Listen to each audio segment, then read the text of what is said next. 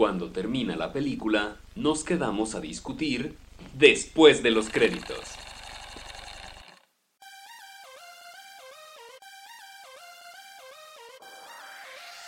Así, bueno, pues estamos en otro episodio de Después de los créditos. Yo soy Diego, estoy con Germán. ¿Cómo andas, Germán? Bien, todo chido, todo, todo a gusto. Ya aquí, mira, eh, empezando la semana o a mitad de semana o terminando la o semana. terminándola. Depende en qué momento escuchen este podcast, pero aquí andamos, ¿cómo no? Eh, ¿cómo, cómo, cómo, vas con esta semana que ya pasó de los Oscars? ¿Recuperándote ya, ahora sí? Sí, ya, es lo bueno, mira, lo bueno es que eh, después de que pasan los Oscars a la gente ya se le olvida todo y entonces ya volvemos a películas popó la o películas más... programación normal. Ajá, programación habitual, ¿no? Este fin de semana salió la de Feliz Día de tu Muerte 2, eh, salió la de Como novio de rancho, una película comedia romántica mexicana, Ah. porque ya ves que mira, nos hacen falta, que casi no hay. eso se nos da muy bien. Y, y- y casi no tenemos esas aquí, entonces pues venga. Sí, pues que, que salga lo que tenga que salir. Entonces, pues aquí andamos. Y este fin de semana sale, este fin de semana sale la nueva de, la de Captain Marvel, ahora sí, por fin. Ya, al fin sale la nueva Y- Capitana Marvel. Que, que- oye, eh, de hecho, eso nos da, yo creo que un tema para la próxima semana. Podemos hablar de películas Ajá. con protagonistas femeninas. Eh, Uh, pero- me encanta la idea, pero- perfecto. sí, pero- protagonistas femeninas eh, fuertes, digamos, ¿no? Así al, al estilo Sí, o sea que, Capitana Marvel, ¿no? Porque ya ves que está ahorita todo el boicot que le están haciendo, que hasta Rotten Tomatoes tuvo que cambiar su manera de que los usuarios este, hicieran reviews de las películas antes de que salieran las películas, que ya no se puede. porque Ajá. todos los, todos los hombres estaban dándole bajas calificaciones y luego está que la, la- el debate de que es que no, es que no es que la boicoteemos porque eh, sea de una mujer, la boicoteamos Porque sea mujer. porque Capitana Marvel es una estupidez, no sé. Pero podemos hablar de todo eso Pinche gente que la busca por los pretextos. Sí, sí. Me encanta, tendremos de eso el siguiente episodio, la siguiente semana. Va, va, Y a- pero bueno. aparte, me parece, me, me acabo de dar cuenta que está padre porque va a salir el Día del Internacional de la Mujer, el 8 de marzo. Claro. Oye, no, pues es que está todo el, la Entonces- mercadotecnia que ahí está, mira, pegándole duro a todo. Sí, claro. Para allá va. Claro. Ya eso lo haremos la siguiente semana entonces. Muy bien. Y- mientras tanto, eh, hablemos de los trailers de la semana. ¿Qué tenemos de trailers? Uf, tuvimos al fin el primer tráiler ya real de Hellboy. Y Que aparte fue Red Band, ¿no? Con toda la sangre, tripas, Eh, deshuesadero sí, y demás que estábamos sí. esperando. Una chulada, una chulada. Eh, sangre, hay unas partes en las que llueve sangre porque la, la- está la reina Blood Queen, si no, si no me equivoco, que Ajá. es Mila Jovovich. es Mila. Ajá. Eh, y entonces, pues hay unas partes ahí donde se ve que el Hellboy anda, ah, creo que se está besando con una chava o algo y está lloviendo sangre durísimo. Ajá. Eh, una parte en la que se está peleando con un monstruo O también se ve le, que le cortan la cabeza a otro vato. Ajá. Sí, que se está peleando como con este monstruo gigante y, y le, le arranca un brazo y le corta una pierna. Es- se, se ve. Uf, Ajá. uf, se ve como, como lo que Que ya es, Hellboy. mucho más fiel al cómic ahora sí. Ajá, así es, sí, sí. eh, me emocioné muchísimo. eh, me urge que sea abril ya. Y eh, no falta tanto, falta un mes. Y, y me, me gusta mucho que hayan puesto a. Me gusta que hayan puesto a Milla Jovovich como villana. Porque después de toda la cagada que hizo con Resident Evil, siento que a lo mejor este, no, no sé, no- ya la tienen como en una mala imagen de que siempre hace cagadas. Y creo que, y espero que aquí mejore, que nos dé una buena impresión. Porque se ve como, como villana, se ve muy buena. Me gusta mucho. Sí, ojalá. Este.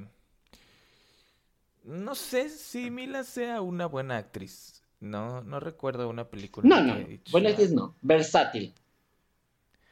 Pero, pues sí. En el quinto elemento, no sé, buena actriz no, pero algo diferente por lo menos. Pues sí, pues no, no, no era mucha actuación, era ah, hacerse No. güey. Pero bueno, Sí. el trailer se, se ve muy bueno. Eh, me preguntaba eh, mi novia, eh, curiosamente, porque estábamos hablando de, de la, de la película anterior de Hellboy, ¿no? Eh, de Guillermo del Toro. De las de Guillermo del Toro, sí. Eh, estábamos hablando Ajá. mayormente de Selma Blair, que no sé si supiste que. Selma Blair tiene... Sí. ¿Cómo se llama? ¿Cómo se llama? Ah, distrofia muscular. Ajá, sí. Y, Sí. y- Vi una entrevista, vi la última entrevista que le hicieron que, que, que tampoco puede hablar mucho ahorita por todo lo que trae y que anda con bastón, o sea, sí, sí me impresionó mucho verla. Sí, eh, a mí sí me hace, siempre se me ha hecho muy guapa y se me ha hecho una muy buena actriz, la Selma Blair. Es- he, sido su fan.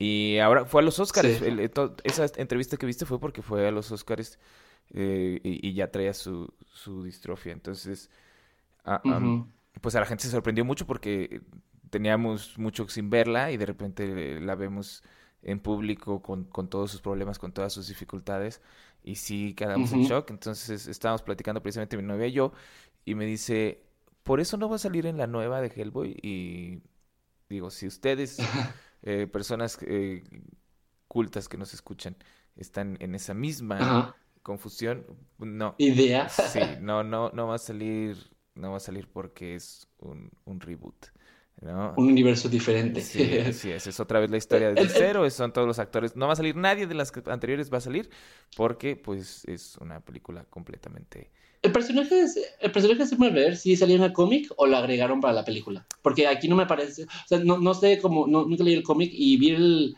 el tráiler y aparece otra chava, pero no sé si sea la misma haciendo el personaje de Blair o fue nomás agregado para la película o no sé. Eh, no recuerdo, no recuerdo haberlo visto en los cómics. No A lo mejor sé. fue agregada para las películas, porque aquí hay otra chava, pero no se parece nada al personaje de Selma Blair de las otras películas, entonces no estoy seguro. Me acuerdo que el personaje de Selma Blair se llamaba Liz. Ajá. deja checo si en la nueva sale alguna Liz. Porque creo que hasta la chica que sale ahorita como que acompañando a Hellboy tiene poder. Bueno, también el el tenía poderes, pero era de fuego, ¿no? Y creo que esta Sí. tiene como rayos, más bien. Sí, pero sí, no, pero Liz, Liz Sherman era. Y sí, sí salen los cómics. Am, no sé si. Si, sal- Si lo estoy considerando para esta si película. salga en algún otro universo de los cómics, o sea, si sea de alguna otra. Porque no recuerdo. Y, y, y en la nueva no aparece. No aparece Ujú. ninguna Liz Sherman. Pues a lo mejor. Y tampoco aparece el que era como un pescado, entonces yo creo que a lo mejor están haciéndolo. A lo mejor no se van a enfocar en sus personajes todavía, a menos de que haya una secuela o algo así. Sí, probablemente salgan hasta después. Probablemente esto nada más sea como el origen, origen. Y al final, Ujú. al fin se acaben que conoce a Liz o algo. Sí. Pero el chiste es que se ve muy buena, se ve muy interesante, se ve diferente a lo que estamos acostumbrados con Guillermo del Toro, se ve más gory, entonces sí se ve muy chida. Sí, a mí me urge, ya la quiero ver, ya, ya, por favor. Pero bueno, otro trailer que salió, salió el trailer de... ¿El segundo? Sí, ya, el, el bueno. ¿no? Que, que, híjole, no sé, sí, me, me dio un- una vibra de Last Stand otra vez. O sea, como que, no sé si sea porque el, el- el director de esta película es el mismo escritor de, de Last Stand, pero sí se me hizo otra vez de que Jean es mala y Jean se pone con una gabardina de mala otra vez. Entonces, no sé. Pues mira, el, el hecho de que sea mala, pues es normal. Sí, sí. No, ese, Sí, sí, ese esa es parte ese es el del arco. cómic. Ese es el arco, claro. Ujú. Pero sí, no, no sé, no sé, yo lo que, lo único que no quiero es que eh, Jennifer Lawrence vuelva a ser la protagonista, ya estoy harto. Pues ya- hasta ya nos spoileraron, o sea, digo, spoiler alert, pero creo que parece que esa es la que mata al principio del tráiler, ¿no? Ajá, sí, O sea, porque es la que te hace una referencia de que... Y aparte Jennifer Lawrence desde hace mucho ya había dicho que ya no quería volver a salir en X-Men, que ya estaba harta. Entonces yo creo que a lo mejor también es intencional para que ya, des- para que ya no aparezca ella y como darle más drama a la película. Pues Que desde el principio maten a Mystique. no creo, no creo que la vayan a matar desde el principio. eh, siento que, que está como muy, o sea, si te lo están poniendo en el tráiler, o, o si la matan directamente desde el principio y ya va, y así como mataron en, en la de Last Stand al principio a Cíclope. Ajá. Eh, o es así como que alguna alucinación Un fake out. o algo, sí, también como en The Last Stand. ¿no? Eh, no sé, no sé, a mí se me hace que se ve bien, se me hace que la- el drama que están poniendo ahí en el tráiler eh, puede llegar a funcionar. Todo depende al fin de cuentas de, la dirección, ¿no? O sea, si tienen estas conversaciones Claro. dramáticas en situaciones súper estúpidas o, o que no llevan a ningún lado, Sí. entonces da, da igual. Pero, mira, por ejemplo, o sea, tenemos a Quicksilver Quicksilver haciendo... Ahí se alcanza a ver una mini escena donde se ve que hace y usa sus poderes. Muy, muy fregón. Es de todas las películas... Que va corriendo encima de los pedazos. De pedazos de, escombro para llegar a, a, Phoenix. Allí. Eh, Ajá.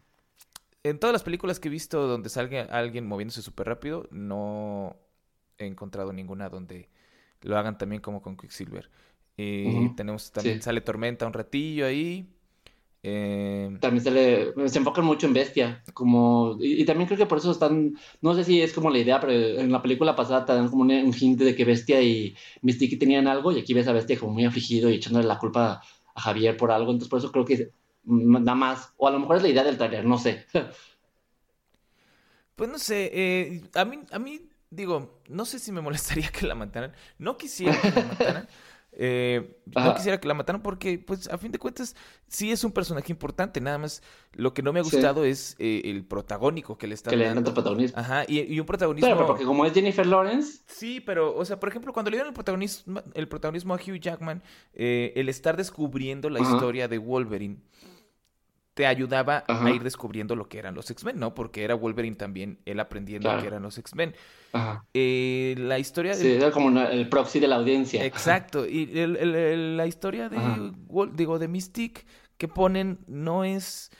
Es, es eso, es, como su drama personal que no tiene que ver con todos los X-Men y los X-Men, todos los X-Men no están haciendo nada, de repente nada más. O sea, todos los X-Men tratan de hacer algo y de repente llega este Mystique y hace un drama y con ese drama salva todo. Entonces, no se siente. Eh, ¿Cómo se le llama? Que, como que funcione, pues no se siente coherente, no se siente como hay la sinergia ahí bonita de que, ay, es parte de es la historia. Que yo lo que yo creo es que como es por lo mismo, como es Jennifer Lawrence, le quieren dar un papel mucho más interesante que ser Mystique nada más. Como le hicieron a Rebecca Romijn, que nada más era como el shifter y ya. Pero aquí como es Jennifer Lawrence, es de no vamos a despreciar a Jennifer Lawrence poniéndola nada más como haciendo sus poderes y ya. Hay que darle un arco dramático, hay que darle algo. Creo que por eso le están dando tanto protagonismo, ¿no? Claro, ¿no? Y, te digo, o sea, entiendo, pues digo, lo hicieron con, con Wolverine y lo hicieron que funcionara. Entonces puedes buscar una forma de hacerlo con Mystique y que funcione, porque la forma que estás haciendo no está funcionando. O sea, o sea, lo estás haciendo de una forma tal que, que un buen personaje que, que es Mystique en la primera, en la de First Class, eh, ya todo el mundo lo odia. ¿No? Lo odia porque todo el... Sí, como que están hartos de ella, de tanto protagonismo. no, no, necesariamente el protagonismo, sino del protagonismo, de, de, la forma del protagonismo, que es nada más un, drama muy chafa, muy de novela, y, y, es así como que yo soy todo. Yo soy la que puede todo, yo soy la que arregla todo. ¿No? Porque, o sea, Wolverine tenía sus dramas, pero al final eh, entre todos hacían el desmadre, ¿no? Y Hugh Jackman a lo mejor era el que brillaba, lo que quieras, pero era entre todos. Acá por ejemplo, por lo menos en la de Apocalypse, eh, está todo el desmadre, se están peleando la chingada dos horas y al final nada más llega Mystique, eh, le dice algo a Apocalypse o a Phoenix, no me acuerdo, y entonces Phoenix mata a Apocalypse y se acabó. O sea, Apocalypse, sí. Es que, ¿qué? O sea... Mm. sí, no, o sea, es como que no se siente como un protagonismo orgánico, sino como un metido orgánico, ¿no? De hay que meterle, hay que darle como este protagonismo aunque no tenga sentido. Eh, sí, o sea, como que, oigan, pero eh, en esta historia está muy buena la historia, por cierto, pero no hemos metido a Jennifer Lawrence. Ay, sí es cierto. bueno, pues que llegue Jennifer Lawrence y lo resuelva todo. Le estamos pagando demasiado como para que esté ahí más sentada. Sí, entonces, nada, pues no. Eh, no está chido. Y algo que me llama mucho la atención también es el personaje que aún no hemos sabido y, de, de... Ay, se me cómo se llama la actriz. Bueno, la mala, que es Jessica Chastain, que parece como, de, como que convenciendo a, a Jean aquí y allá, pero todavía no sabemos cuál, cuál personaje es, debe ser alguno famoso, porque es, de alguna, alguna parte tiene que salir, y me causa como mucha curiosidad saber cómo, cuál es su historia y qué personaje es. Cierto, oye, eh, no, no, ni me había percatado, fíjate, o sea, sí como que me enfoqué más en, en, el pedo de qué le habrá pasado a Mystique. Pero pues ella es como la que está detrás bambalinas y no han dicho ni qué personaje es. Muchos están teorizando que es como un gender flip de otro personaje importante. Creo que el doctor, doctor creo que el doctor X puede ser. O, o, sea, como que mucha gente está como sacando teorías, pero porque no han dicho todavía qué personaje es, ni, ni quién es, pero debe ser algún famoso. Y yo sí creo que va a ser un gender flip por ahí, como para hacerlo más interesante. Pero se ve chido, o sea, quiero saber qué pedo. Pues sí estaría bien ver, porque Mira, em, estoy checando acá una lista de todos los personajes confirmados hasta ahorita, ¿no? Basándonos en, en, lo que nos ha dado eh, Fox y lo que hemos podido ver en los trailers.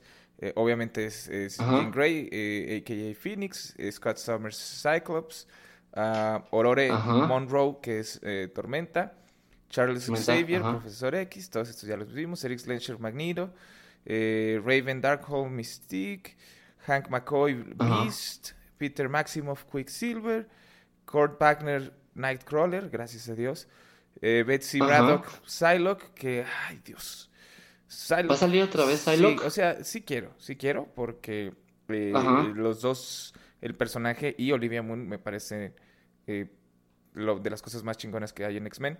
Sin embargo, pues Psylocke es de las cosas más horrendas que tuvo Apocalypse. Eh... no lo supieron, no lo supieron usar, o sea, las, aprovecharon muy feo. Así es. Eh, y ya, porque si bien, bien mencionan aquí Jessica Chastain y nada más ponen personaje misterioso. Ajá, o sea, es como que hasta que veamos la película nos van a decir. sí, no, no, no sé. Eh... Mm, algo que, que, que, que, me también creo que habrá que esperar es que como esta va a ser la última película antes de que Disney y Fox terminen su, su, su por lo que están haciendo, siento que va a ser la última película de X-Men antes de que los de Marvel los rebooten otra vez. Sí, claro. Porque ya están en el brink de, Sí, sí, está. Sí, antes de que Marvel lo resbutee otra vez ya, bien. Si esta no tiene todo el éxito del mundo y está bien perrona, sí, sí la mandan a la goma ya, la franquicia. Y empiezan de nuevo ya con Marvel, que es lo que todo el mundo está esperando, a final de cuentas. Sí, pero pues mira, lo que han dicho eh, Fox es nada más que es eh, algún tipo de shapeshifter, ¿no? De, cambia formas. La Jessica Chastain. Ah, Jessica Chastain. Pero pues no, nadie, nadie reconoce. Dicen que la la teoría más eh, acá es que sea Cassandra Nova, eh, que es, la gemela fraterna de la profesora X. Ah, ok. Mm, puede ser. ¿Y que eh, ese personaje es shapeshifter? Ajá, pues dicen que, podría ser posiblemente. O también podría ser un personaje de la raza alienígena Shiar. Ah, no, tengo, no tengo idea, ya no sé tanto de eso. Pero. Bueno, me da gusto que por lo menos están dejando un misterio por ahí y no estén soltando todo desde ahorita. Sí, claro. Probablemente lo digan en el tercer trailer, justo antes ya de que salga la movie. Sin pedo. Para que todo el mundo la vaya a ver. Claro. Eh, mira, pero eh, también, pues no ha salido Hugh Jackman, gracias a Dios. ¿No? Pues ha salido en todas las últimas películas. No dudes que vaya a salir en otro cameo otra vez. Pero total, eh, ya estamos ansiosos también porque salga esta película, porque eh, más de que tengamos muchas ganas de verla, yo tengo ya ganas de saber si vale o no vale Popo. Que por fin le hagan honor al arco de, de Phoenix, de una vez por todas. Sí, ya, que si no, habrá que esperar a que Marvel lo haga. O, que esté culera, pues también. Si esté culera, pues también quiero saber que esté culera. Pero ya, o sea, eh, ¿sabes? Porque, por ejemplo, Capitana Marvel, pues sí la quieres ver, pero ya sabes más o menos qué vas a ver, ¿no? Por dónde vas, sí, claro. Porque todas las de Marvel, pues se parecen, entonces ya tienes una muy buena idea de cómo va a estar el pedo. Pero las de X-Men son muy eh, hit and miss, o sea. Unas son muy buenas, otras son muy malas. o sea, y otras son muy malas. Y, sí. otras muy buenas. Y no sé, o sea, Apocalypse es muy, muy, muy mala. Last Stand es muy Pero Days of Future Past es muy buena. Days of Future, Days of Future Past es muy buena. Days of Future Past y First Class son muy, muy buenas las dos. Pues si nos vamos con esta con este ritmo que traen, o sea, First Class fue buena, luego Days of Future Past fue buena y luego Apocalypse fue muy mala. A lo mejor esta nos toca buena, quién sabe. Pues tocaron muy mala también. No sé. Eh, yo la única que realmente no he disfrutado nada fue la de, la de Apocalypse. Porque la de Last Stand. No. La disfruto por lo, lo ridícula que está, me divierte. ¿Lo ridícula? Pues, o sea, ni te la crees. como que, eh, de hecho, a mí las únicas de la, de, la trilogía original, la única que me gusta mucho es la 2. O sea, se me hace muy buena. La 2 tiene un muy buen, un muy buen guion ahí. Pero bueno, eh, por los trailers de esta semana. Hablemos ahora sí Del tema. De el tema de la semana. Eh, es sobre actores y actrices que han dirigido películas buenas o malas, pero que han dirigido películas. Así es, actores que se convirtieron en directores. Eh, empezamos, vamos a empezar hablando de los que fueron buenos directores, ¿qué te parece? Que, que por lo menos, o sea, por lo menos tuvieron una buena película. Sepa, no sé si después habrán hecho más, pero vámonos yendo. va- Vamos a empezar con buenas noticias. Y, Ok, y luego ya nos vamos con los, con los malos. me late. ¿Va? Igual, si quieres, empieza tú con, tu, con, tu, con lo tuya. Ah, ben Affleck, mano. Ben Affleck. ¿Con algo? Eh, ben Affleck empezó con la primera película que dirigió se llama Gone Baby Gone. Eh, y la, la protagonizaba su hermano Casey, Casey Affleck. Ajá. Eh, Ajá. y es, y es una joyita. Es, es una joyita. Yo me acuerdo, no lo he visto. la vi, la vi hace un buen, eh, escuché o vi en internet que alguien decía que estaba muy buena y dije, la tengo que checar, eh, la busqué, la conseguí, la vi y, y wow. Eh, es- la, la película trata de que Casey Affleck y otra chava, no puedo acordar el nombre de, de la, de la actriz, son investigadores privados, ¿no? Eh, pero son investigadores privados en el sentido de que si yo te quería deber mucha lana, entonces tú los contratas a ellos para que digan, oye, ¿me puedes ubicar a este güey? Porque me debe esa lana y se me peló y ya no sé ni dónde vive ni nada, no me, o sea, no tengo... entonces, les dabas lana a ellos y ellos ya te consiguen. Ah, mira, pues acá está el vato, para que vayas y le cobres o que Ajá. partas en su madre, no sé, lo que tú quieras, pero ahí está. ¿no? Entonces, eh, a una doña eh, que vive como en una zona muy culera de Estados Unidos y que es así toda redneck y con los dientes chuecos y que se ve como que se, se mete heroína y así, eh, Ajá. le, le raptan a su hija. Tiene una hija chiquita y se la, se la raptan. Ajá. Y este, y como está toda mal la señora de la cabeza, pues los contacta a ellos y les dice, oigan, por favor, ayúdenme a encontrar a mi hija, la policía, este, no, no está haciendo nada, no siento como que estén eh, haciendo su chamba o necesito ayuda de alguien más, por favor. Y los cuates, el Casey Affleck, así que señores que nosotros no encontramos a gente así, ah, denles que la chingada, así. Entonces, estos cuates acceden a buscar a, a- a la niña y, y- A la hija. Ajá, y, y creo que el, el comisario de policía es Morgan Freeman, si mal no recuerdo. Entonces, pues ahí es como todo este desmadre de entre ellos eh, buscando a la hija y la policía así como diciendo, oigan, ustedes no se pueden estar metiendo en esto, esto es asunto nuestro. Y, y ahí descubriendo cositas y que, que este, que sí, sí encontramos una pista de verdad o no encontramos una pista de verdad. eh, y es, es muy buena, es muy buena, tiene una muy buena ajá. atención, tiene unos giros en la trama que están, están buenísimos. eh, y, y al fin... Esta es nomás dirigida por él, ¿verdad? ¿O también la escribió? Ah, mm, creo que está basada en un libro, si no mal, si no, si mal no recuerdo. Eh, pero, pero es muy buena, te deja al final con un dilema social eh, que, que, que sí te puedes, sí es muy discutible, eh, como, como, el mensaje que te deja al final la película que dices, "Mm". Ujú. Eh, véanla, véanla, Gone Baby Gone es, es de las mejores películas que he visto en, en mi vida, Eh, no, no sé en qué Y que casualmente dirige Ben Affleck. y que eh, fue la primera película que dirigió Ben Affleck. La primera película la- lo hizo como, ¿qué sería? ¿Por 2007? Ujú. ¿2006? No sé, pero pues ya ves, hubo un tiempo en el que estuvo haciendo puras películas bien culés. Sí. Como Jiggly. Sí. Sí. Sí, mira, sí está basada en un libro de Denise Lehane. Ok. Ajá. Eh, pero sí, sí, Ben Affleck con Gone Baby Gone es una chulada, véanla, por favor. Y luego también dirigió la de Argo, que al final de cuentas terminó ganándole un Oscar. No, claro, claro, dirigió Argo y dirigió una de ah, mafiosos que no le fue tan chido y que dicen que esa fue la que, Ajá. la que lo deprimió. Y por, por eso ya no quiso dirigir Por- Batman y luego ya no va a ser Batman y ya se fue a la goma. Pero sí, Argo, Argo ya es discutible si te gusta o no te gusta, si es buena o no es buena, porque pues está basada en hechos reales y obviamente es de esas basadas en hechos reales en las que no pasó nada, ¿no? Porque el, el personaje principal, que está interpretado por él mismo, que se supone que es este, eh, del- ¿de qué? De- ¿Es de la CIA, del FBI? De, ah, creo que sí es de la, del FBI. bueno, no sé, va a rescatar a unos cuates que están como, como prisioneros políticos, ¿no? Eh, que- Ajá. que- En un país de árabe. Ajá. Eh, el personaje principal originalmente lo mandan a él porque el cuate es moreno. Es como moreno, Ah, moreno claro. Entonces dicen que, que se puede mezclar muy bien con, ya sea con árabes o con los blancos, ¿no? O sea, puede parecer Ajá. cualquiera de las dos cosas. Y no es así como que. Ben Affleck pueda no, no es moreno. parecer árabe. No, y así, Ajá. cositas así, tiene esos detallitos. A mí también me gustó mucho Argo, eh, el estrés que me causó la película, la, la emoción es muy buena. Sí, es muy estresante. Claro, Y tiene dirección buena. O sea, en el, en el- por lo menos la dirección me parece que es, es buena y, y te ayuda a sentirte eh, como todo el tiempo estresado con la película. sí, Las actuaciones y la historia puede ser diferente, pero la dirección me pareció buena. claro, y, y estuvo, tuvo su nominación a Mejor Película. Ganó Mejor Película, ¿no? De hecho.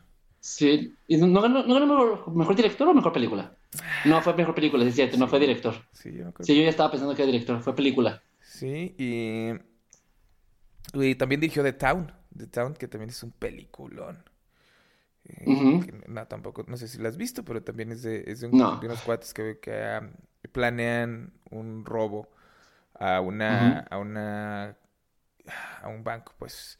Y son, son un par de hermanos y hay ahí eh, una mujer ahí metida por la que se andan peleando y Ay, creo que sí, ya sé cuál es. Sal- Sí, no, sí, sí. sale también este John Hamm como un miembro del FBI. Sí. Eh, y sale Ben Affleck Sí, sí, como personaje principal. Sale Jeremy Renner como el, eh, como el, el amigo de, de Ben Affleck. Ah, Blake es Lively 2-3, también. no, no está tan, que está 2-3 la película, pero o sea, no, no- está tan interesante como las A otras, mí se me pues. hace que es muy buena. A mí se me hace que, que, tam- ¿Sí? que también lo mismo, genera una tensión muy buena, que el drama que tiene entre Ujú. los personajes funciona muy cabrón. A mí se me hizo muy. A mí esas tres películas de Ben Affleck se me hacen muy buenas. Mi favorita sin duda es Gone Baby Gone. Eh, Ajá. Y, y yo creo que en segundo lugar pondría The Town y en tercero a Argo, o no sé. Argo. Pero, pero la que más me gusta es Gone Baby Gone. Pues entonces al parecer Ben Affleck tiene como ya su, su trademark de qué pelicu- tipo de películas le salen bien. En las que te, las que te hacen estresarte de alguna u otra forma, le, le sale muy bien. Es lo que le sale bien, sí, claro. Probablemente, yo digo, yo no vi esta de, de mafiosos, que ni siquiera me puedo acordar cómo se llama. Eh, pero dicen que no era tan mala. Nada más, pues no le Ujú. fue tan bien. Como que tuvo mal, mala Mala recepción. promoción, o no sé. Sí, no. Ajá. Y, y pues no. Live by Night se llama la película. No sé si ni siquiera la vi. Entonces, pues no sé. Pero tuvo otras tres buenas, aunque sea. Sí, claro. Sí, no sé si estén en Netflix las otras, pero sí deberían de verlas porque están muy, sí aguantan. Ok. Pero pues Ah, yo, mira, bueno, de, la- de las mías, yo quiero empezar con una que no más tiene una película, pero para mí es como de, las, de mis directoras favoritas, Greta Gerwig, con Lady Bird, Claro. eh, que empezó como actriz y en, en general siempre sus papeles eran como de, pues esta chica que no sabía qué pedo con la vida y es como, o sea, casi todas sus películas de actriz eran como problemas de millennial, pero hipsters bonitas. y, y ya que se fue, fue como actriz, la primera película que hizo, que fue la de Lady Bird, aparte casualmente es autobiográfica, porque lo tomó con su, eh, o sea, no es ella, pero sí muchas cosas de las que le pasan a, a la protagonista tienen que ver con la forma en la que ella creció, de- porque es el mismo pueblo donde ella creció y en una escuela católica al igual que ella. Entonces, hasta cierto punto es autobiográfica porque también la escribió. Entonces, tomó muchas cosas de su infancia y las agregó a la película. Y aparte de que la historia me parece muy divertida y la, la actuación de Saoirse Ronan muy buena, creo que la dirección tiene mucho que ver con la película. O sea, hace que las tomas que hace, la forma en la que se encuadran los personajes, la forma en la que dirige los a las actrices, siento que sí es, es lo que hizo que fuera una muy buena película y que no pasara de largo. Sí, Porque a fin de cuentas era una actriz que no era tan conocida y aún así tuvo su, debut directorial y le fue bien. sí, es, y es una muy buena película. O sea, es una película que a, a fin de cuentas no se trata realmente de nada, ¿no? Es un estudio de personaje nada más de, de esta chava en su adolescencia y cómo está sobrellevando muchos de los problemas que tiene Ajá. con su familia y con su pueblo y con sus amigos y su Y escuela. con, con su identidad y la forma en la que ella se, se ve a sí misma como, como esta mujer que está, que, está, que está atrapada en un pueblo en la que ella no quiere vivir. Una realidad en la que siente que no pertenece. Así es. Y, y sí, eh, ah, yo la disfruté muchísimo, me, me hizo sentir muy bien, me, me dio mucha risa, eh, me, Ujú. me- me causó muchos sentimientos. Creo que le puse cinco germanitos, es de las pocas a las que le, he puesto- cinco germanitos en, en el canal. Eh, pero sí, sí, yo la disfruté mucho, me gusta mucho esa película y, y sí la podría ver varias veces. Se me hace como, eh, curiosamente me recuerda mucho a, a Frances Ha, ¿no? Como de Sí, como el mismo estilo, nada más De hecho. personajes diferentes en situaciones diferentes, pero al mismo tiempo son dos personas jóvenes que están tratando de encontrarse a sí mismas y darse cuenta que, Ajá. quieren hacer con su vida. Sí, hacia dónde quieren ir. Que, y que, que al final de cuentas es como, creo que es, o a- parece por lo menos con su, con su carrera y con las cosas que ha estado haciendo ella, creo que es como lo que siempre quiere tratar, ¿no? Como el tratar de, de irse por una línea de personas que no saben qué pedo con su vida y quieren encontrar un, un sentido, tanto en la- como en sus papeles de actriz como los de directora. Sí, es, es, es un, o sea, qué joya fue Lady Bird. Y, y, y mucha gente Muy buena. estuvo nominada, ¿no? A mejor actriz. Sí, claro. Y mejor película también, ganó de hecho mejor guion en los Oscars de ese año, o sea, y fue escrito por ella, entonces ella se ganó el Oscar.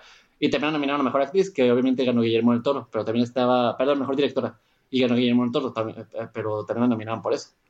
Sí, tuvo- y, y en los otros festivales tuvo muchos reconocimientos también, o sea, sí fue una película que no pasó sin pena ni gloria, sí, tuvo, tuvo muchos reconocimientos. Uf. Sí, pero Más en el guion que en la dirección, pero sí. no, no conozco realmente a muchas personas que la hayan visto. O sea, no recuerdo que en No, esa yo. época, porque por ejemplo en esta época pues mucha gente vio Roma y así de que, ay, es que no está bien aburrida. Eh, yo esperaba más o menos que pasara lo mismo con, con Lady Bird y no recuerdo Lady mucha Bird, gente que la no. haya visto. Y aparte aquí en México duró como una o dos semanas en el cine nada más, de, de- de tan poca gente que la fue a ver, no, no llamó la atención. Y, y tiene una actriz reconocida que es Saoirse Ronan, o sea, sí, no es como que fuera una desconocida. Pues mira, así como que muy conocida tampoco es. o sea, Eh, pero por lo menos la gente sabe quién es, aunque no sepan decir su nombre. mm, bueno, sí. ¿No? Pues no, es que- a ver, Sí. ¿en dónde sale? Salió en la de... Ay, fue la última película que, que vi de ella, la tenía en la punta de la cabeza. Ahorita va a salir en la de las re- dos reinas con Margot Robbie. Sí. Y luego también salió en la Gran Budapest Hotel. Ajá. Eh, y, y ah, y la de... La de ¿Se llama Nueva, Nueva York? Bueno, que es una chica irlandesa que se va a vivir a Nueva York. Y Brooklyn. que también estuvo nominada como mejor actriz. Brooklyn. Y estuvo nominada como mejor actriz ella por esa película. O sea, ¿ves lo que te digo? Me estás diciendo puras películas que ninguna es... O sea, todas, to- Tan reconocida. todas son de señoras. Son puras películas que ven señoras. ok, sí. De- y homosexuales. Sí, o sea, tú me dijeras, no, es que salió en una película de Marvel, ¿no? Salió en una comedia romántica que fue súper popular, salió... Bueno, pues sí. O sea, no salió en ningún blockbuster, pues No, ha salido no, no. en dramas y, y dramedies. Ajá, de- o sea, la, la que más, la que me acuerdo que, que fue como menos de señora eh, Ajá. era en la de Hannah. Ella era la que hacía Ah, bueno. Hannah. Que fue su primera película, según yo. Que, Creo que fue la primera película en la que salió. Sí, pero qué, qué peliculón.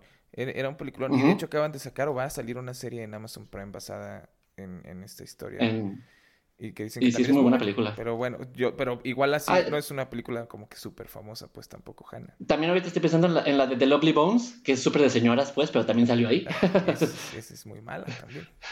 Pero total, Sí, el, punto mala, es, el pero- punto es que Lady Bird y, y Y Greta Greta Gerwig. Gerwig. Y que, y que la siguiente, y ya está grabando, creo que ya lo habíamos platicado en el podcast antes, pero me gusta decirlo, que la siguiente adaptación de Little Woman con Saoirse Ronan también y Emma Watson, Emma Watson, sí. ¿Sí? Ajá. Sí, es la siguiente película que está haciendo y es adaptación de Mujercitas. Qué huele. Entonces, pues yo creo que le va a quedar muy bonita también. Bueno, pues mira, también. ¿Cuál tienes tú? Ah, vamos a hablar de Kevin Costner. Kevin Costner que. digo, Ok. Ya que estamos hablando Uy, de películas a de. Oscars. es Waterworld para empezar. Waterworld, esa. No, pero no, la primera que dirigió fue Danza con Lobos. Ah, bueno, sí, claro. Es la que todo el mundo conoce. Pocahontas, pues. Pocahontas para señoras. Ajá. O Avatar para viejitos. Así es, ándale. Sí, pero oye, se ganó siete Óscares.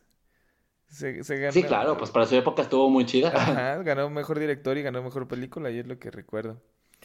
Eh. Pero, pues ahora muchas personas la recuerdan y dicen, pues, ay, oye, no estaba tan chida Danza con Lobos. Pero, pero yo me acuerdo que estaba chida, me acuerdo que, que sí estaba el, el dramón ahí eh, y de repente chingadazos chidos. Pero, pues fue la primera película que dirigió Kevin Costner y mira, Ajá. Qué, qué loco, ¿no? Que lo primero que dirijas gane siete Óscares. Tanto Oscar. ¿Sí, sí se ganó de mejor director también? Sí, mejor director y mejor película. Vaya. Y no, de mejor actor no ganó. Mm, Me imagino que debe haber estado nominado. no me acuerdo para qué eran las siete nominaciones. No me acuerdo que tenían siete nominaciones y que, y que ganó mejor, mejor director y mejor eh, película, lo cual pues, Película. Es, es una chulada para tu primera película. Sí, claro. Aunque no me acuerdo, o sea, digo, siendo justos, no me acuerdo contra quién, contra quién estaba ¿Contra quién estaba? Estaban muy, muy niños para esa época. Sí, sí, sí, este, pero no, ni, ni idea, ni idea, este, porque es del, del 90, creo. Entonces, Sí. Principios de los 90. sí, entonces pues no, nada, ni, ni, ni idea de... Pero mira, eh, estaban... Wow, estoy, estoy buscando ya, ya estoy buscando contra qué películas estaba. Ok. Para. Para. tu, tu, mira. Eh. Ay, están poniendo. Ganadores y nominados. Muy bien. Ajá. Eh, ah, actor principal. Eh, Kevin Costner estaba nominado, pero no, no ganó. Ganó Jeremy No. Irons por Reversal of Fortune. Ni idea de cuál película sea Ok. No, ni tengo idea yo tampoco. Eh, actor secundario no estaba, así estaba Graham Greene de Danza con Lobos, pero ganó Joe Pesci por Goodfellas, claro. Ok, sí, sin pedos. Eh, actriz no estaba, no estaba nominada. Eh, Ajá. actriz de reparto estaba Mary, Mac- Pues- Mary McDonnell que para Danza con Lobos, pero ya quedamos que había ganado Whoopi Goldberg. Ajá. ¿Por la de Ghost? sí. Eh, Danza Sí. con Lobos también estaba por la dirección de arte, pero ganó Dick Tracy, porque pues Dick Tracy. Ya- Dick Tracy, sí. Sí, fotografía ganó Danza con Lobos. Eh, diseño de vestuario no estaba nominada. Director ganó Kevin Costner por Danza con Lobos. Contra Checa. Francis Ford Coppola de El Padrino 3. Martin. Scorsese, Goodfellas. No mames. Stephen Frears de The Grifters. Esa no sé cuál es esa. Y. Barbara Schroeder No, de Re- Reversal of Fortune. Le O sea, le ganó ganaste Martin a. Martin Scorsese y a Francis Ford Coppola. Que bueno, si quieres Francis Ford Coppola, eh, es debatible porque pues el Padrino 3 es la peor de las tres y, y ya no se Sí, sí, sí. chida. y- Pero le ganó a Goodfellas. pero le O ganaste, sea, le ganaste a Goodfellas, mano. Le gana, o sea, no. No, o sea, Desde ahí no. haciendo corajes con los Oscars. Sí, no, no, no. Y ya estoy viendo cuál es esa de Reversal of Fortune, porque no, ni idea. Jeremy Irons, Glenn Close, sepa. No, esa no la he visto. No, un ¿Y cuate, en mejor película? un cuate tiene muerte cerebral y su esposo, ah, una mujer, eh, y su esposo Ah, eh, lo culpan de intento de homicidio. Pero dice que es inocente y contrata a un abogado para que lo defienda. Qué obo. Sí, nunca la vi. Sí suena, sí suena como un dramonón. ah, sí, sí, sí. Y les ganó Danza con Lobos. Danza con lobos. Le ganó un hombre blanco hablándole a los, a los, a, a los los nativos, de americanos. Ajá. Wow. Y The Grifter es eh, un, un, ¿cómo se traduce conman? Un Eh, un estafador. chantaje. Un estafador de Estafador, poca monta. Eh, De Pokémon también, esa palabra. sí. Ah, se hace tra- como que trata de meter a su, a su mamá y a su novia eh, a, a hacer estafas. Y ya. eso Y eh, les ganó Danza con Lobos. Y Danza con Lobos les ganó. Sí, ¿qué, qué, qué, qué pedo? Estas películas no... O sea, me parece una película interesante, pero para ganar tanto Oscar y del lado de Goodfellas, Sí, o sea, ya ¿qué? sé. No, no entiendo, no entiendo. Pero bueno, Kevin Costner eh, con con Lobos sí es, Sí. es una buena película, sí. Es una buena película sí, para los no noventas, quita. claro. ¿Merecía el sí, Oscar a sí. Mejor Película contra Goodfellas? Mm. Pero seguro, pero, pero nada, que- nada comparado con Waterworld. Gran película, gigante, la mejor de Kevin Costner. Oye, pero Waterworld, eh, me disculpas, pero sí está chida. O sea, Ay, no está tan chida para todo, para, todo lo que le invirtieron, no está tan chida. o sea, Es un buen, es un buen show en Universal, eso te lo paso. Sí, pues, y bueno, esa no la dirigió Kevin Costner, pues esa nada más la produjo. No, no, solo salió ahí, sí, solo salió. Ajá, pero no, de hecho, y Waterworld eh, habían dicho que había sido un fracaso en taquilla y luego cuando salió en, Sí, claro. en, en VHS o en... Sí, era VHS lo que había en ese tiempo. Ajá. Eh, recuperó toda su lana y ya. Sí, pues claro, pues eh, se- yo creo que se volvió de culto de tan mala que era. Y todo el mundo dijo, la quiero tener. Sí, ganó, ganó un buen de lana y... Y ahorita ya está... No sé si ya tienen, o sea, recuperaron y tienen más dinero del que tenían. Si no, ya lo recuperaron con el show de Universal, te digo, ese siempre está lleno. Sí, es que está chido, es que Waterworld es Waterworld, man. Pero total, vas. Bu- Bueno, yo tengo una que no sé, o sea, a mí me parece que es una buena película y es una buena directora, pero que no, a lo mejor puede ser que cause controversia. Jodie Foster con The Beaver, ¿Con The Beaver? la película, La de... la, película protagonizada por Mel Gibson, ajá, que tiene como un, tiene un pedo mental y tiene un puppet que es un beaver y que le empieza a hablar a él como si fuera su otra personalidad. Y también sale Jodie Foster como su esposa, que, a- a- que creo que fue su debut de, eh, de directora y que creo que hizo un buen trabajo. A lo mejor no es como la historia más convencional y creo que fue, aparte fue de las primeras películas de Jennifer Lawrence también.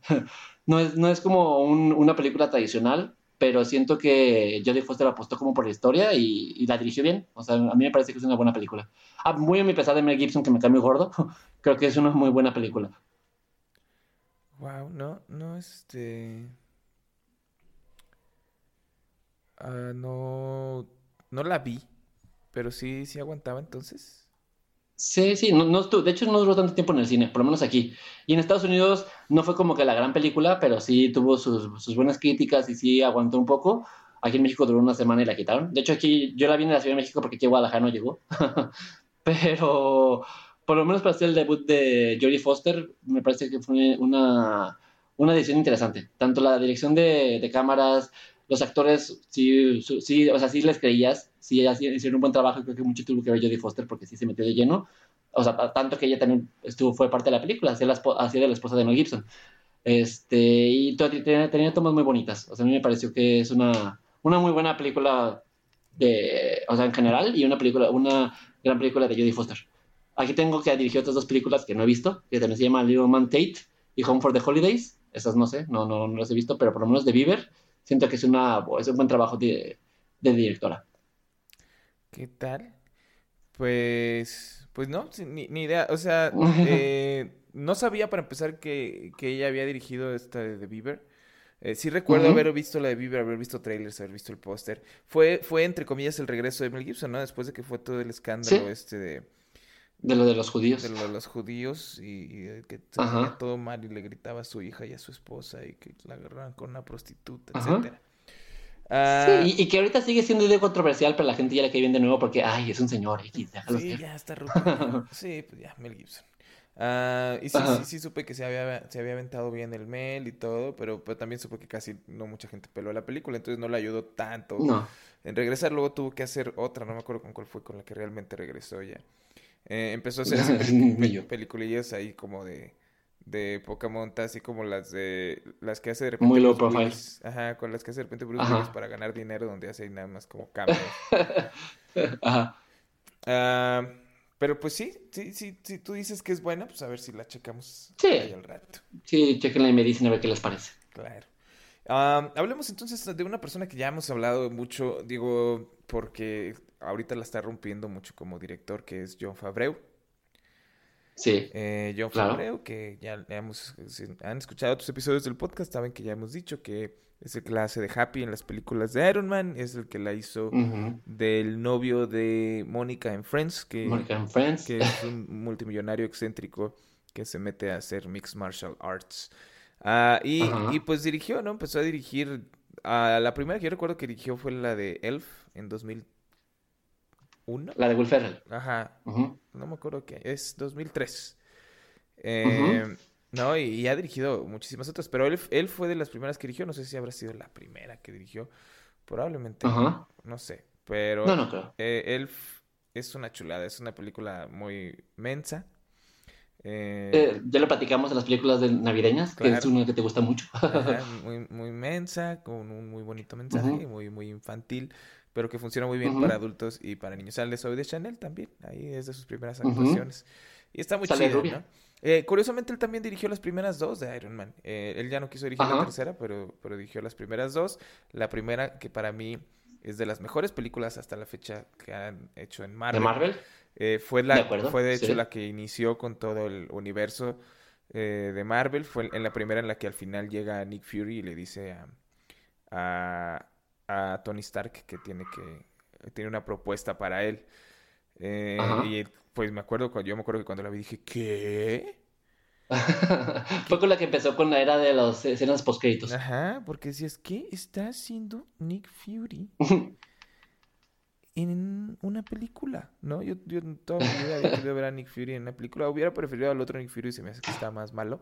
Pero está buenísimo que sea este Nick Fury, ¿no? Porque este Nick Fury, obviamente, eh, los que hicieron a este Nick Fury, porque son, hay dos Nick Furies. Hay el, el blanco de bigotes y, el puro. Y el negro pelón del parche. cuando hicieron el diseño, cuando crearon al negro pelón del parche, eh, los cuates que lo hicieron dijeron que se parezca a Samuel Jackson. O sea, lo tomaron como referencia. Ajá. Dijeron, dijeron que, vamos a hacer a Samuel L. Jackson, que Samuel Jackson sea Nick Fury negro, básicamente, eso dijeron. Eh, y pues obviamente cuando ves que, que, sale Nick Fury y que es Samuel L. Jackson, dices, Fue un círculo, quedó perfecto. Sí, quedó, quedó, genial. Entonces, eh, las primeras dos de Iron Man las dirigió, dirigió también, bueno, Cowboys contra Aliens, que no está tan chida. Eh, está entretenida. Claro, dirigió también pues ya este, como habíamos dicho, el libro de la selva y dirigió El, el Rey León, Que, está próximo a salir este año. Y también dirigió una que está en Netflix que se llama Chef, que es una... Con Sofía Vergara, ¿no? Ajá, es una chulada, es una película, es un dramedy eh, de que él es un, un, padre soltero que tiene un carrito, ¿no? Un carrito de comida. Eh, Ajá de esos carros hipsters. Es, es un chef, es un chef muy, muy prestigiado, muy bueno, muy famoso, y de repente no me acuerdo por qué lo corren, no se enoja y renuncia. Y entonces no le queda de otra más que poner su negocito.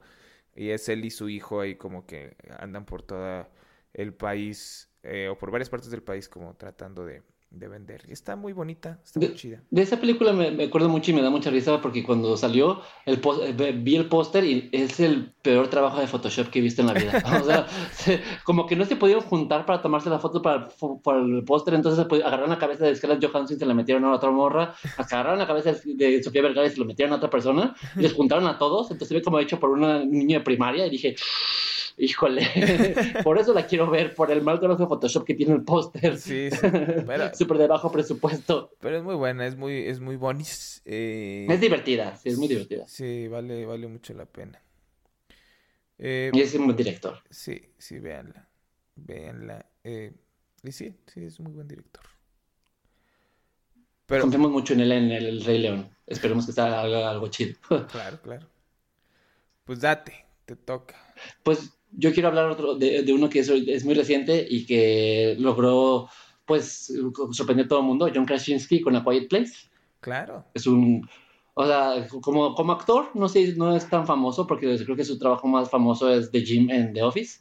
Y salía en películas aquí y acá como actor secundario y así, pero nunca hizo películas famosas antes de su debut, porque luego ya sacó una de acción en la que es protagonista, que no me acuerdo cómo se llama. Uh, bueno, después de que Play sacó una película donde es un soldado y es protagonista. Pero ah. antes de eso. Pero. Eh, ¿Quién? no le dirigió, él salió nomás. Ah, pero no, pero esa salió, salió un año antes, es de Michael Bay. ¿Sí? Sí, es de Michael Bay ah, y es la de 13 Hours. Basada en una historia real de unos cuates que se quedan atorados en una zona de guerra. Eh, eh, pero, sí, pero no la dirigió. era tan reconocido. No, y, siempre fue como, no, fue un actor que reconocieras mucho, pues era como que, ah, solo si viste The Office dices, ah, pues es Jim. Lo conocías más como el esposo de Emily Blunt, creo. Esa era su fama, de ahí venía. Ajá, o sea, es el esposo de Emily Blunt, pero después que ahora que dirigió a Quiet Place y la protagonizó y aparte puso a Emily Blunt como su coprotagonista, que me parece increíble, porque aparte es un esposo en la vida real y pues tienen muy buena química, entonces les funcionó muy bien salir en la película juntos. creo que fue una serie de muy buenas decisiones y que Quiet Place le fue súper bien tanto que ya están haciendo la segunda parte y que también él va a dirigir y escribir. O sea, creo que como debut de director es el mejor que ha tenido. Sí, Él, eh, pues. no, no estoy tan convencido de que estén haciendo una 2. Eh, no entiendo cómo, Ajá. cómo podrías hacer que funcione una 2. Ya todos los trucos y todo, todo lo, lo novedoso, ¿no? De, de esta, de esta situación eh, que, que es este, pues el, el mundo apocalíptico y los monstruos y cómo sobreviven y cómo Ajá. viven. Todo eso es muy interesante de ver en esta película y irte dando cuenta de qué, qué técnicas usan y cuáles son sus, sus formas de prevenirse y de sobrevivir. Ajá. Pero, pues ya todo eso en la 2 ya no va a ser tan interesante. Entonces, ¿cómo puedes hacer una 2 que valga la pena? No sé. Pues a lo mejor van a poner a, a- al, al personaje de Emily Blunt y su hija siendo guerreras, la- la- matando aliens, porque así termina la película. Super todas perras, a lo mejor andan por todo el mundo matando aliens, porque su hija es la que tiene la, la, la solución para matarlas.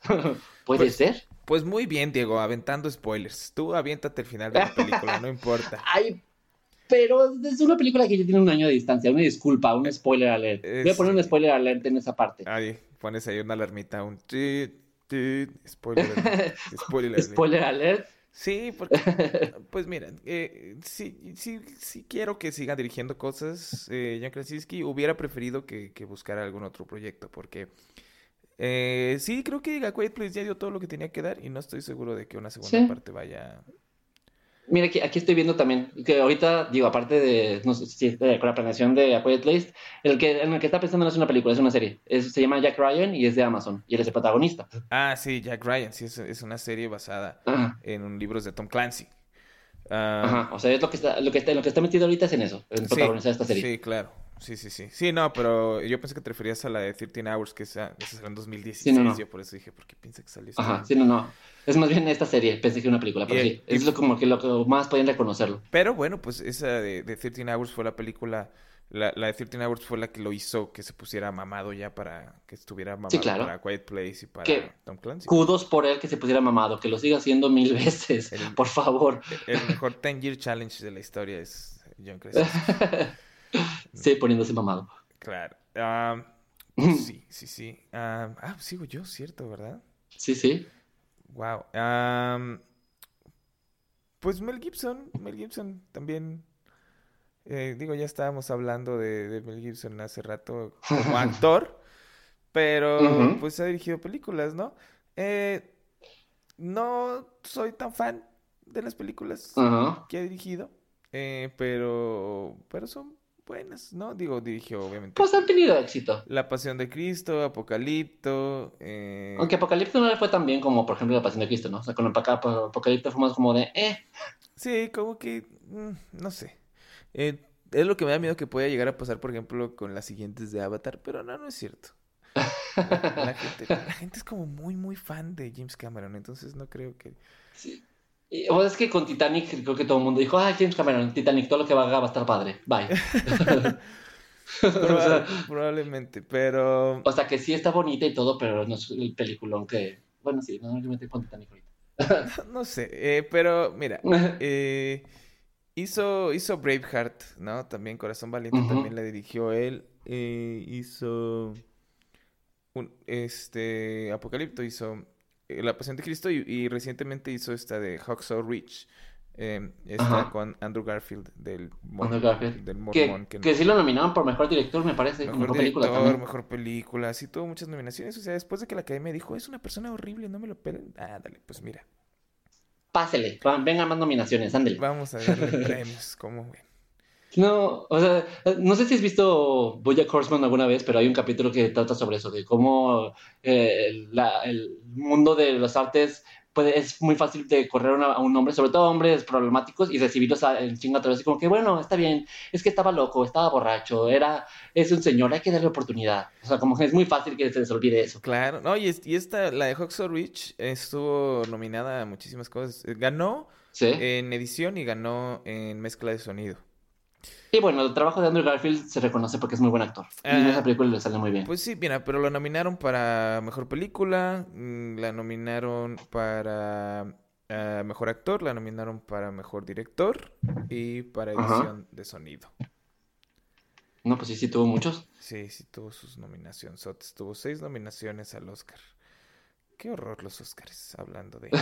Solo quiero volver a mencionar, digo ya que estamos en eso. que me cagan. Que me cagan los pinches Oscars. Suena la No, este... Pero sí, Mel Gibson, actor eh, transformado en...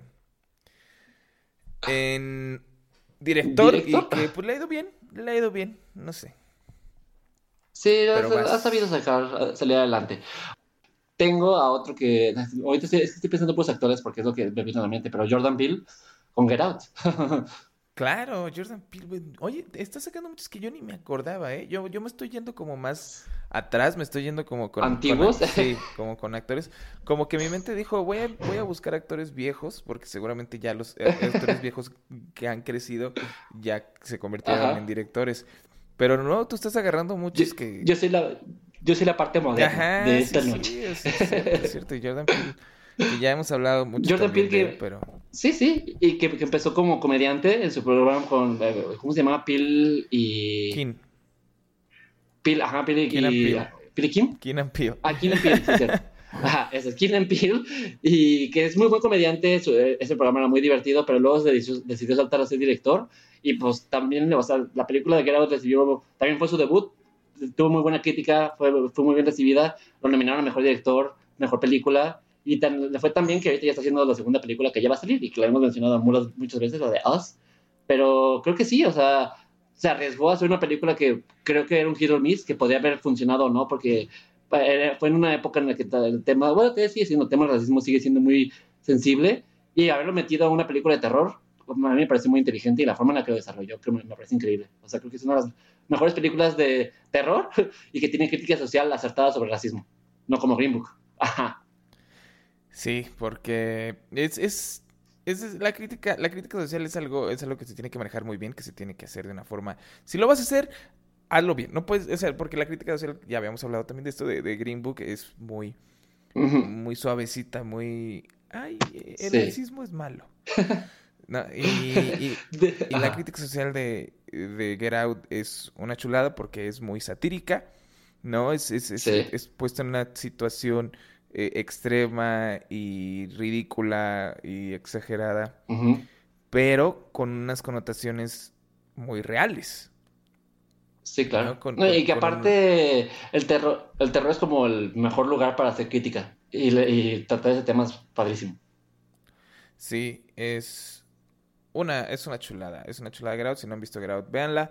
Eh, siempre, siempre me gusta mencionar y, hacer la advertencia, entre comillas, que no es convencional, no es, no vas a ir a ver un conjuro, no vas a ir a ver un Chucky, no. vas a ir a ver un exorcista, es una película un poco convencional, es algo que, no has visto regularmente y, y, eso también es lo que hace que funcione y que esté tan chida, ¿no? Creo que entra en este, en este, en esta nueva línea de películas de terror que están haciendo últimamente. también yo lo había mencionado como que, trata es terror, pero también trata temas sociales como It Follows, The Babadook. Quisiera pensar que Hereditary también entra ahí, o sea, el terror, pero con algo más allá del terror y que tiene sentido y crítica social, pues. Sí, exacto, que, que, que, funcionen de una forma que no nada más sea, hey, eh, vamos a, a asustarte vamos a que, brinque gente, ¿no? Eh, sino que funcionen en, cositas más... Uh, más interesantes. Que lleve un poquito más allá. Ajá, y que, se sienta novedoso, que se sienta diferente, que venga, que el miedo venga de un lado poco común. Eh, y, muy humano también, o sea, porque lo basa en algo muy humano. Sí, y, funciona, funciona muy, muy fregón. Ah, pero bueno, entonces vayamos con el siguiente, con nuestro siguiente eh, director de la noche. Em, Ajá. Que, ha hecho películas que, no sé, eh, me puse a buscar cuáles eran todas las que había dirigido, me acordaba nada más de una. Ajá. Y es Ben Stiller. Y no manches, tiene muchas. Ok. Eh, tiene muchas. ¿Tiene un montón? Sí. o sea, tiene para empezar. la primera que recuerdo haber visto fue The Cable Guy. Es, muy divertida, es muy pendeja, pero es muy divertida. Que, yo me acuerdo que cuando la vi no me gustó nada y después ya de grande la volví a ver y dije, no, esto es una joya. Esto es una joya, es, es, de culto. Eh, últimamente es de culto, es con Jim Carrey y es John Cusack, el otro. De las primeras películas de Jim Carrey. ¿Es, John Cusack el otro o, quién es el otro? Ah, tu, tu, tu, Matthew Broderick.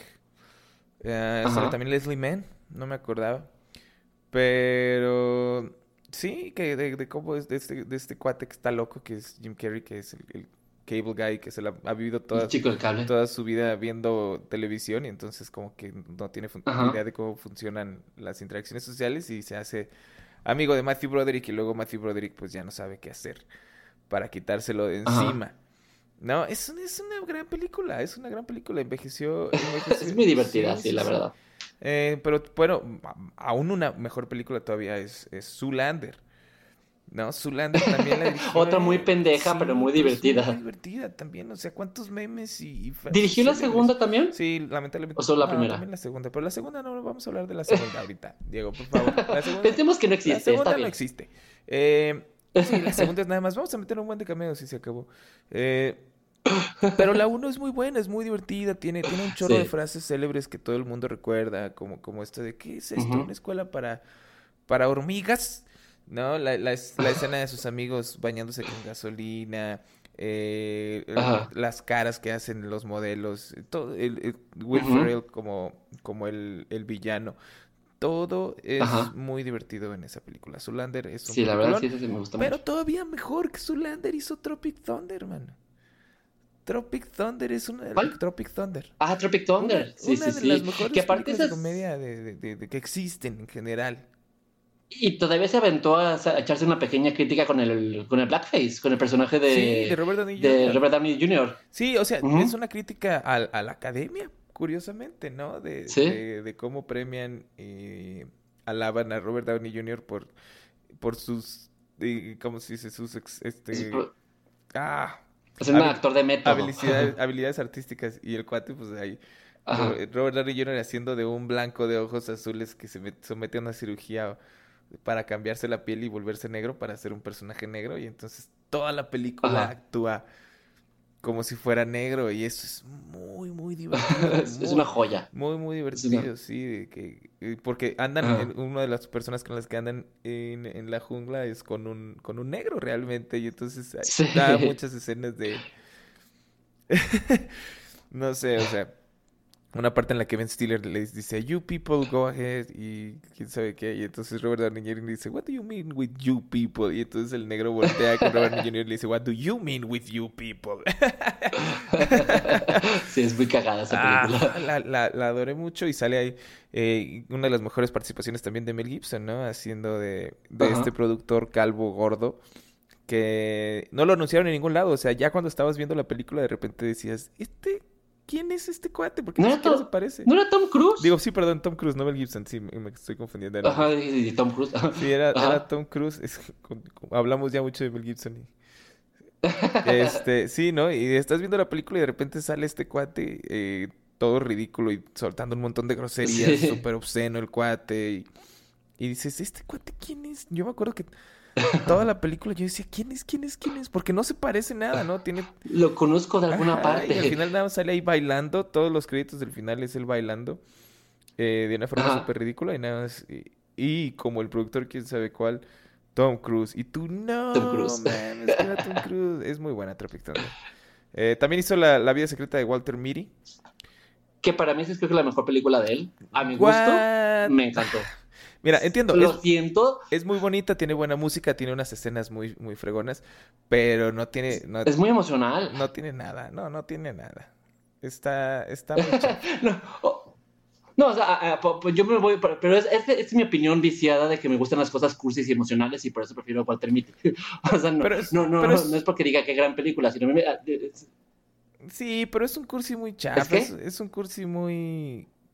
Muy simple. Es un cursi yo muy. a, a mí me parece al revés, siento que es un cursi que, o sea, te imaginas, yo, por lo menos con la mercadotecnia que te vendían la película, te la vendían como una comedia y te, te, te terminas entrando y te das cuenta que sí es una comedia, pero que tiene su, su emoción, que es como que, a mí, a mí no se me hace tan chafa, se me hace que está basada y tiene como su, sus raíces bien plantadas, o sea, como que no es emocional de, de a gratis, sino que es todo este No sé. viaje que, que vive el personaje, o sea, a mí me gusta mucho.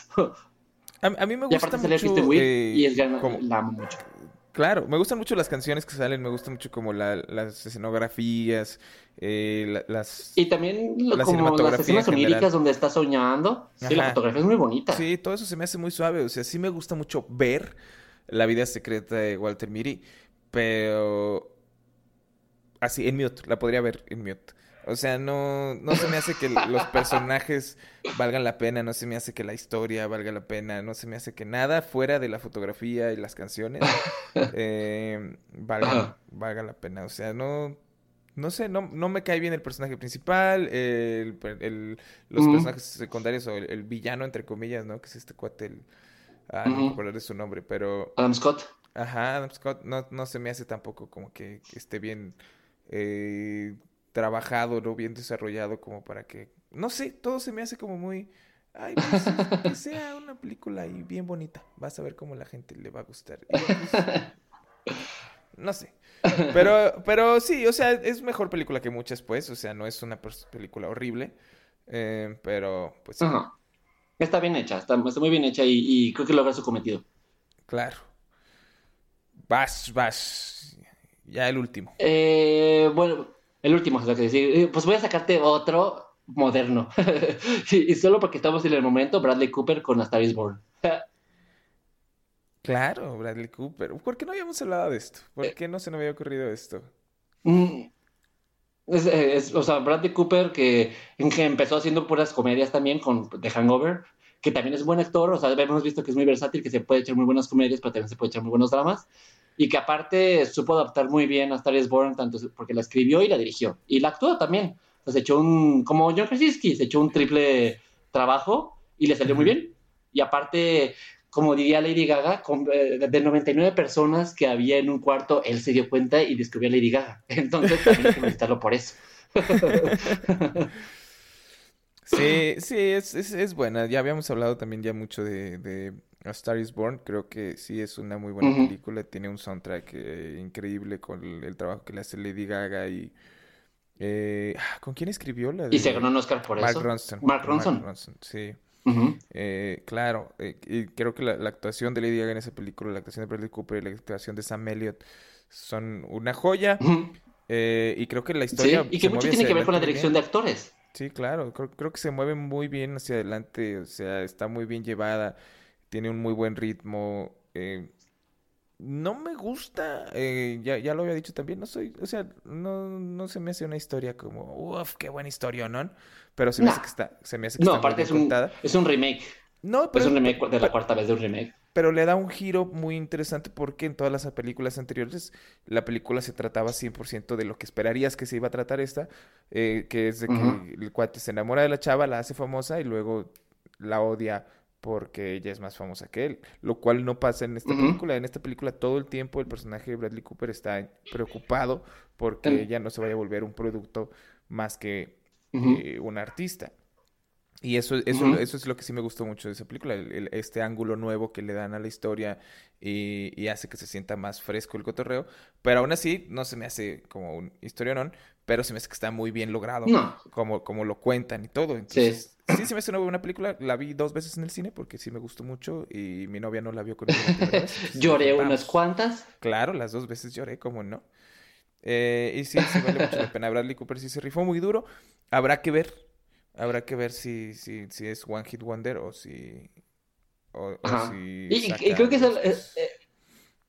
Eh, eh, creo que es algo que hay que pensar también de todos estos directores que te mencioné, porque creo que casi todos son de una vez. O sea, Jordan Peele, como John Krasinski, como Greta Gerwig, como Bradley Cooper, que tuvieron de- debuts muy buenos. Habrá que ver si las, lo, que, lo que sigue después de que hagan eso sigue siendo igual de bueno. O que no les haya pegado nada más una película y se queden. Ojalá que sigan haciendo historias chidas y direcciones. Que yo, por lo menos, creo que Jordan Peele y Greta Gerwig, sí. De John Krasinski y de Bradley Cooper tendré que esperar pero espero que sí sus siguientes películas sean igual de buenas, o por lo menos que puedan competir con las primeras que hicieron. Sí, pues ya he perdido porque. Porque sí, son buenas películas. Sus películas originales sí son buenas. Y Sí, pues ojalá y, y sigan brindándonos cosas fregonas. y originales. Así es. Y bueno, pues entonces esos son como nuestros... hay muchísimos más que no nos que pudieron caber en esta hora de episodio, pero por lo menos esos son a los nosotros que creemos que son directores que han hecho cosas interesantes, por lo menos. Igual si, si ustedes tienen otros o se les ocurren algunos otros, díganos, escríbanos por Twitter y díganos qué pensaron de estos o si creen que hay otros que también son muy chidos aparte de ellos. Sí, que nos pongan, que nos pongan en Twitter, o que nos pongan, que háganos saber que nos están escuchando. Como siempre digo, ¿no? Háganos saber que nos están escuchando y que no estamos ahí nada más, este, eh, valiendo corneta, hablando solos. hablando un poquito al vacío, pero sí, eh, díganos qué piensan. y entonces, Germán, tus redes sociales arroba Germán Gallar en todos lados, sobre en Twitter y en Facebook, y Germán Gallar en YouTube y Germán-Gallar en Instagram. Y yo, bueno, en Twitter soy arroba chicosidad y mi blog es mixología.mx. Eso fue todo por nuestro episodio de hoy. Nos escuchamos la siguiente semana con el episodio que haremos sobre mujeres protagonistas fuertes. Y pues sí, hasta la siguiente semana. Muchas gracias. Bye. Bye después de los créditos.